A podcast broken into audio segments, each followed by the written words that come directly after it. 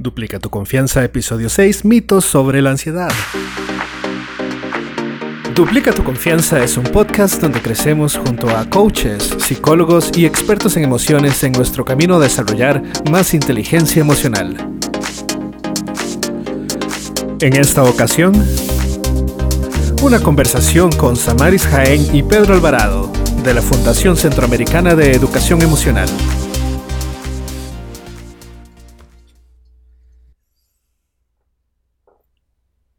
Hola Samaris, ¿cómo estás? Hola, ¿cómo le va? Don Pedro. Le habla Pedro Alvarado, estoy aquí con Samaris Jaén, continuando el tema sobre mitos alrededor de la ansiedad. Pero es impresionante cómo el entrega anterior duramos alrededor de 15 minutos, si no me equivoco, hablando solamente de dos mitos. Ajá, un poquito y bueno, hay, hay, hay varios que se nos quedaron por ahí, por eso decidimos hacer una segunda entrega porque mm, creo que es importante. Es importante que la gente se detenga un ratito y empiece a darse cuenta de que no todo lo que se escucha allá afuera necesariamente eh, nos va a resolver episodio de ansiedad o trastorno de ansiedad como tal. Entonces, ¿cuántas veces has escuchado por ahí que, ah, vamos, tomémonos un trago y esta vaina se te quita? Ah, sí. Eh, eh, por ejemplo, una, una que recuerdo es en una presentación de tesis una muchacha que se quedó congelada y no pudo seguir. Se quedó totalmente pegada y al punto de que, que la gente le decía, pero léalo, ¿verdad? Los jueces le decían, léalo, ahí está, está en la, en la presentación. Y no, y la muchacha no pudo, no pudo continuar, quedó completamente paralizada. Y uno de los comentarios de las personas que me acompañaban fue, ay, esa muchacha se hubiera echado un whisky antes. O sea, el mito es si te tomas un trago, resuelves tu trastorno de ansiedad. Y em, creo que en alguna de las entregas hablamos de que una cosa son emociones, producto de la ansiedad, y otras son los comportamientos, producto de la ansiedad. Muchas veces las adicciones son producto de un mal manejo de la ansiedad como tal. Entonces, que quede claro de que el alcohol, u otras drogas como tal no van a resolver su estado de ansiedad. Y más bien lo que van a hacer es irlo empeorando cada vez más, porque uno de los primeros pasos para resolver precisamente la ansiedad es la aceptación, es saber que algo está pasando conmigo, es saber que tengo que hacerle frente a esto, porque también otro de los mitos que hay alrededor de la ansiedad es que entre menos, como decimos nosotros los ticos, entre menos pelota le dé, o sea, entre menos visible lo haga, entre más posibilidades tenga de meterlo debajo de la alfombra, esto menos ruido me va a hacer. Y eso no es cierto. Nosotros este, tenemos una frase que dice que todo lo que se resiste persiste, ¿verdad? Y es eso entre más yo me resista, entre más luche por no experimentar esto, más recurrente va a estar ahí presente en el cuerpo, en las emociones, en los pensamientos. Porque, como decíamos en un momento determinado, cuando el pensamiento recurrente aparece, es como si fuera precisamente un, programa, ¿verdad? Que se activa y empieza a generar la información y no lo puedes quitar así nomás. Una de las cosas que, yo digo es que, bueno, sería bueno que se pudiera tomar la, la confianza, que pudiera ser tomada.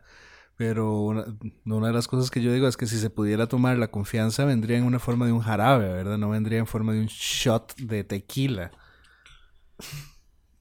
Y, no solamente la, confianza, yo creo que la confianza la adquieres y duplicas esa confianza en el momento en que puedes hacer, hacer eh, puedes detenerte un instante y empezar a revisar, bueno, con cuáles son los recursos que yo cuento cuando estamos de nuevo en la posibilidad de manejarme en una escala que no está rebasando mis capacidades, porque esto es muy importante también plantearlo.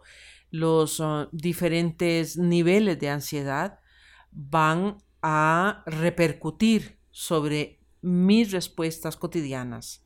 Me van a permitir, eh, todavía me permiten ir al trabajo, todavía me permiten eh, relacionarme con mis amigos, todavía me permiten tomar decisiones con respecto a irme para la playa o me están imposibilitando. Cuando ya yo me doy cuenta que este estado de ansiedad me está imposibilitando mi cotidianidad, pues necesariamente es cuando tengo que buscar la ayuda de un profesional. ¿Y, qué pasa si, si tengo un ataque de pánico? ¿Mi, ¿Mi vida corre peligro? Ese es otro de los mitos que hay alrededor precisamente de la ansiedad o del trastorno de pánico como tal, porque el trastorno de pánico es uno de los em, de las manifestaciones de las ansiedades. Y no, la, la, la experiencia física y mental y emocional puede ser percibida precisamente como que estoy a punto de perder se siente la vida. Se siente como que me estoy muriendo. Me voy a morir. Esto no lo este puedo manejar y me voy a morir. Sin embargo, médicamente no existe, y esto lo consultamos con diferentes médicos precisamente como para tener una referencia, no existe posibilidades de morir ante un ataque de pánico o ante un ataque de ansiedad o un trastorno de ansiedad. En, ausencia de una de la en ausencia de una condición previa, ¿verdad? Sí, y en tanto también se tomen algunas medidas, ¿verdad? Porque, como decíamos, hay resultados de la ansiedad. Hay comportamientos y hay emociones que son resultado de la ansiedad. Si yo me percato de que tengo un estado de pánico y que ese estado de pánico, si voy manejando un automóvil, me hace acelerar, pues tengo que tratar de tomarme el tiempo para detenerme y ahorillarme para no correr peligro, ¿verdad? Pero no es el trastorno de ansiedad o el ataque de pánico como tal el que me va a matar, Exacto. sino la acción que estoy realizando en ese momento. O, la enfermedad cardíaca o lo que sea. Efectivamente. ¿Y qué tal desmayarse? ¿Es posible desmayarse por un ataque de pánico?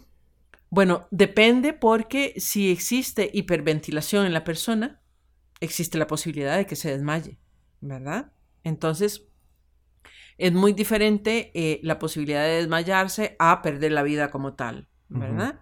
Entonces sí, creo que em, por una, inclusive eh, se me acaba de venir a la, a la mente la idea de que Puede estar acompañado el episodio de ansiedad o el trastorno de pánico por un dolor de cabeza muy fuerte, ¿verdad? Algunos dolores pueden hacer que la persona se desmaye, inclusive, ¿verdad? Por el, no, manejar en ese momento un umbral adecuado del dolor. Sin embargo, es bastante poco común. Es, poco común, pero me acordé de una chica que me dijo en un momento determinado de que sí eh, y fue precisamente de la que me acordé cuando dije lo del carro, porque, de nuevo, hay, muchas cosas alrededor de esto y como uno de los mitos es que es incurable, esta chica llega a consulta después de haber pasado por varios profesionales y lo que me dice es, bueno, yo necesito ver cómo hago para manejar esto porque no, no tengo cura, ¿verdad? Y em, empezamos a manejar diferentes eh, alternativas de respuesta y una de esas precisamente era indicar que cuando empezara a sentir alguna de las manifestaciones que ella experimentaba, pues que se ahorillara, porque una vez sí se había desmayado y su referencia era porque le había dolido mucho la cabeza, mm. ¿verdad? Pero sí es muy, muy, muy, muy poco probable. Otro de los mitos que mm, recuerdo es que motívese, motívese para echar para adelante. Piense positivo. Em, y esto de piense positivo, ay, yo no sé, pero es que yo puedo pensar en positivo todo el día. Cuidado, Samaris, te estás metiendo en arenas movedizas. O la gente eh, muchas veces te dice, eh, tranquilo, este... Todo va a estar todo bien. va a estar bien. Aquí no pasa absolutamente nada. Es solamente su imaginación. Fluya. Y además de que la gente dice, ¿cómo? ¿Cómo lo hago? ¿Cómo? ¿Verdad? ¿Cómo Porque fluye? es haga, pero nadie dice cómo, ¿verdad? Eh, no es solamente de pensar en positivo, ¿verdad? Es, es un acompañamiento de muchas cosas. Y creo que eh, el tema de la motivación nos llevaría mucho rato aquí. Y como dice Pedro, nos meteríamos en eh, camisas de once varas, como digo yo, o en arenas movedizas, porque hay mucha tela que cortar con respecto a la motivación. Y no es, en, en el caso de los trastornos de ansiedad o trastornos de pánico, no es solamente motivarme. Eh, ya cuando he superado los niveles de los que hablábamos en, en la escala, requiere de poder identificar cuáles son mis recursos, que de nuevo eh, sabemos que usted los tiene, pero que hay que eh, buscar con quién catalizarlos de manera adecuada para poder utilizarlos de nuevo. Y una de las cosas que yo le, que yo le diría a alguien que es que yo soy muy negativo, yo soy muy negativa, eh, yo le diría, bueno, yo no necesito que usted piense positivamente para resolver un problema de ansiedad. Y es él, es él precisamente el que me dice, te estás metiendo en arenas movedizas y me vuelve a picar para que yo siga hablando precisamente de pensamiento positivo. Em, no, no ocupo eh, cargarme todo el día de yo soy capaz, yo lo puedo lograr, eh, sé que todo va a estar bien, porque eso no funciona. O sea, qué pena, pero no funciona. Lo, lo, que tengo que buscar es precisamente cuáles son los recursos, cuáles son las experiencias previas en las que yo he utilizado cosas concretas, eh, elementos concretos de mi vida para poder resolver diferentes circunstancias. Y no necesariamente en ese momento en, en el que resolví una experiencia determinada, voy a rescatar un libro de pensamientos positivos que me acompañaron, ¿no?